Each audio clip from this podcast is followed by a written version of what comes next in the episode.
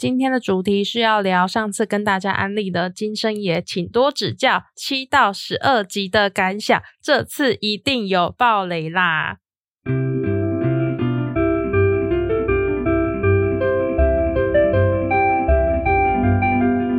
欢迎收听今天的好学例行支持，我是荔枝。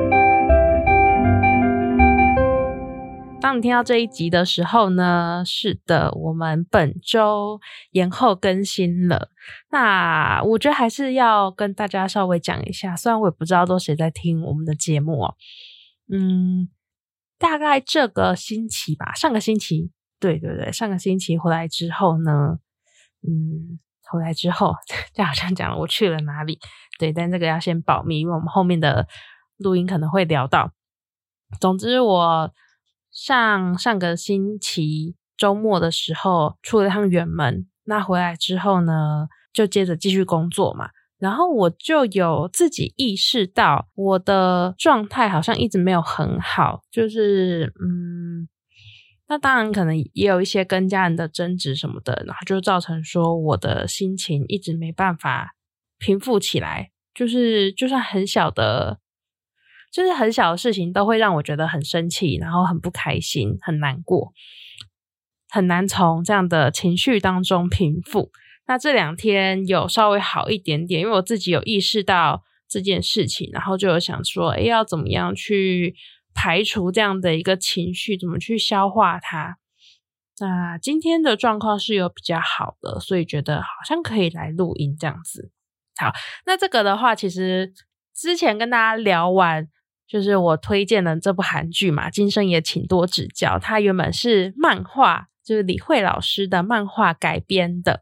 如果想看漫画的话，可以上 Live Webtoon 的，就是 App 里面去收看。那 Live Web Two 并没有提供任何的赞助给我，谢谢。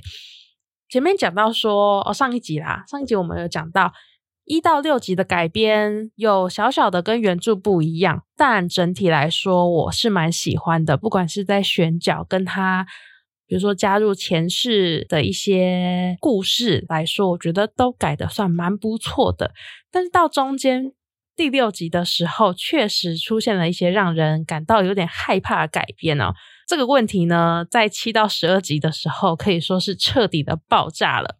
先讲，我比较偏在这个韩剧里面，我比较偏原作党啦。因为，嗯，如果说韩剧间的改编是一个合理的走向，我觉得都还可以接受。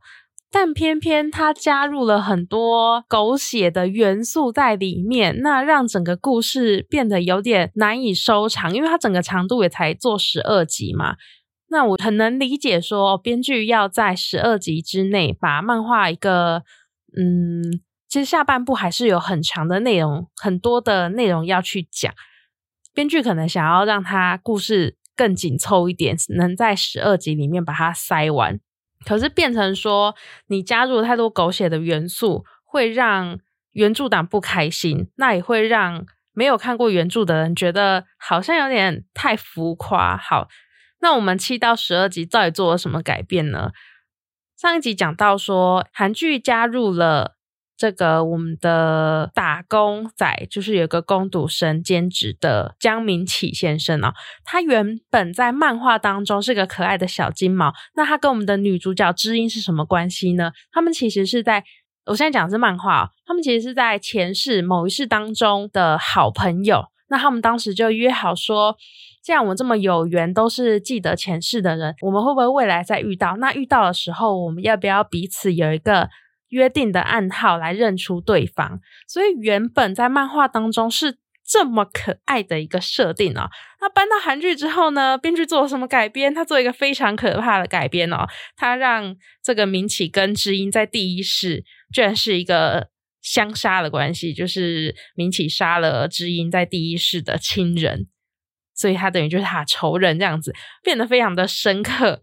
好，那再来呢？延续的这一个改编，韩剧里面的每一个主角，包含我们的女主角知音、男主角瑞夏，然后跟这个我们的副 CP 就是雕元跟何秘书，他们所有人都在第一世拉这会，知道吗？就很像掺在一起做撒尿牛丸。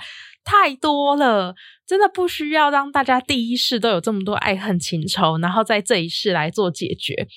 我个人觉得这个真的是有点改的太狗血了，因为漫画当中并没有写到这么复杂的一个关系，他没有要让就是什么呃前世纠缠好几世啊，然后结了很深的因啊，然后一定要在这一世做解决这样子，前世非常的单纯哦。先讲漫画里面啊，漫画的话其实跟知音在第一世结下不解之缘的人呢，其实是何秘书。就是知音跟何秘书他们在第一世是双胞胎姐妹。那我觉得漫画在这边写的非常可爱，因为原本就是要让大家感觉说，哎，会不会何秘书其实是知音第一世的恋人啊什么的？然后大家就是看的时候还会觉得很紧张，那瑞夏要怎么办啊什么的？所以后面揭开说其实是双胞胎姐妹，这个反转就让大家觉得很有趣、很惊喜、很意外。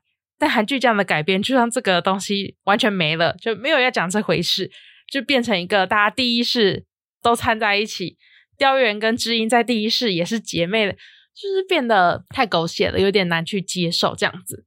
那我觉得这个就是编剧他可能在作为韩剧上面的时候野心太大，但没有处理好。好，那再来另外一个比较大改变，就是他加入了一个，只要你跟前世的姻缘有纠缠，你就会害前世。的那个姻缘，听起来很饶舌，对不对？好，知音在前两世是一个马戏团的表演者嘛，他当时的一个侄女就是他这一世依靠这个阿姨爱景阿姨。爱景阿姨因为知音很小就来找他的关系，所以爱景的身体非常的不好，那也找不出病因。所以说，韩剧在这边就做了一个解释，就是说，哦，因为知音去找他，他们发生了纠缠啊，你呃改变了爱景的人生，所以会对他造成负面的影响。那加入了这个元素，其实能理解说，如果你是一个记得前世的人，你硬要跟你前世认识的这些人相认，然后或者去影响他们，你可能是需要付出一些代价的。可是我认为，这个代价如果是作用在别人身上，那其实是。蛮不合理的一件事情，然后再来是，其实知音自己也有讲过，他在某一世的时候，甚至韩剧里面也有演到嘛，他在某一世想起前世记忆的时候，去找了前世的妈妈，但是妈妈不认识他，甚至是他当有这样的一个举动的时候，别人都会觉得他是怪胎。那我认为他就是需要去忍受这么长期的这个寂寞，这已经是一个很大的诅咒，跟一个他要付出的代价了。所以并不需要再多加这个设定在知音身上，就是记得前世的人身上，我觉得是有点太沉重了，而且也太狗血啊！这也是我觉得韩剧有点偏狗血的一个因素之一啊。好，那最后一个让我这个原作党呢最不能接受的就是破除诅咒的方法，居然是会忘掉所有人。我指的就是所有人的这个概念哦，意思就是知音如果想要下一次转世不要再记得前世的事情的话，他就会忘掉，比如说瑞夏、雕原、爱情，他就忘掉他们所有人哦。然后韩剧这边是怎么处理的呢？他就是让知音完成这个仪式之后呢，然后隔天就跟没事一样。这个地方是最不合逻辑的。其实前面两个设定我都能当做啊，好，就是为了狗血嘛，增加可看性呢。可是最后这个最不能接受，因为你要如何去解释？比如说他们一起拍过的照片，他拿到起来之后会想说这照片的人是谁？然后再来是他原本住的地方，他跟爱景住在一起，他隔天早上起来，他不会觉得这里是哪里？为什么睡在这嘛？就是完全一切都非常的不合理，然后也没有要去解释这个设定到底要怎么样去。呃，去把它圆回来，所以变得是说最后一集的铺陈，在结尾上就会看的有点哈，什么意思？就有点困惑，因为连我男友他没有看过原著，但是我逼他每一集都要跟我一起看嘛。他看到这里的时候，就直接问他说：“啊，那他为什么可以回去原本的总公司工作啊？那他一觉起来，他都不会觉得很怪吗？”这个就是我觉得是剪掉太多东西吗？还是就是没有交代好？我认为这个。到最后真的是让人蛮出戏的，哦会让这个韩剧真的是呃，最后我会认为有一点惨遭真人化的原因，就是前半部真的是很很不错，选角也都很棒，下半部突然整个是大烂尾的这一种急转直下，非常的可怕。所以我现在最近就在想说，哦，要不要回去看《王之国》？没有，这题外话。好，那还有哪一些东西是漫画当中有，但是韩剧没有演出来的？其实就是在他们一边要破除这个知音记得前世的诅咒之外呢，一边要解决瑞夏跟他堂哥，应该算堂哥吧，之间的一些斗争。就是其实瑞夏原本有想说，哦，就是放弃继承这件事情，他要把想把自己的股份。转让给其他的亲戚，那当中可能就会遇到一些阻挠啊什么的，就会比如说他堂哥就会出来想要绑架他，对，就是绑架他这么奇怪的一个做法。好，所以这些东西在改编成韩剧，应该是因为考量到长度的部分，所以这个就直接剪掉，没有演出瑞夏表哥，哎，太太堂哥，反正他们好像都姓文，应该是堂哥吧，就这个部分就完全把它剪掉。没有把它写进韩剧里面。不过，因为这个东西其实有牵涉到知音要破除诅咒，所以拿掉这个部分之后，编剧就把所有关于诅咒如何去破除的这个故事完全去做了一个改写哦。那我个人感觉是写的不太好。其实我看其他的，比如说漫改啊，或者是不管是漫改韩剧，还是说漫改的动画。我都会考量到它的节奏性是不是合理的一个状态，但是今生的韩剧真的是说节奏后面啦抓的不太好，然后再来就是这个饰演江明启，就是我们刚刚讲这个攻读生的这个角色，他其实原本在漫画当中戏份没有这么多，然后他只是一个引路人。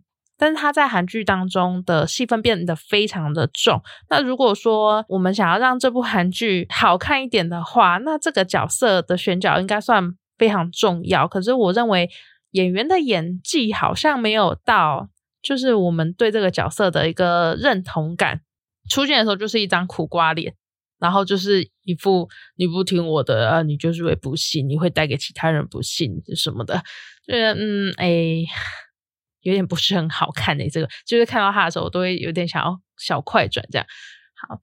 那整体来说呢，会不会推荐哦？因为上一集是跟大家安利嘛，那下到了下半部就是这一集的时候，我真的觉得是好像可以不用看，会比较推荐大家去看韩剧版本的韩剧，真的很好看。那在此我只能说，我希望老师下一部作品《犬系恋人》的改编可以顺利啦。男主角是车银优，女主角的话是最近演。爵士网红串起的那个女演员，我忘记她的名字了。但是这两个选角跟漫画当中的形象都很搭，所以可以期待一下。那今天这一集讲解这个《今生也请多指教》七到十二集，就是下半部的部分啦，大家听看看吧。如果你看完跟我一样的感想的话，你可以在评论区留言告诉我，或者是你最近看了哪一部韩剧，你觉得很赞、很推荐的，你也可以跟我说。今天这集就到这里啦拜拜。你们在拆房子哦气死我了。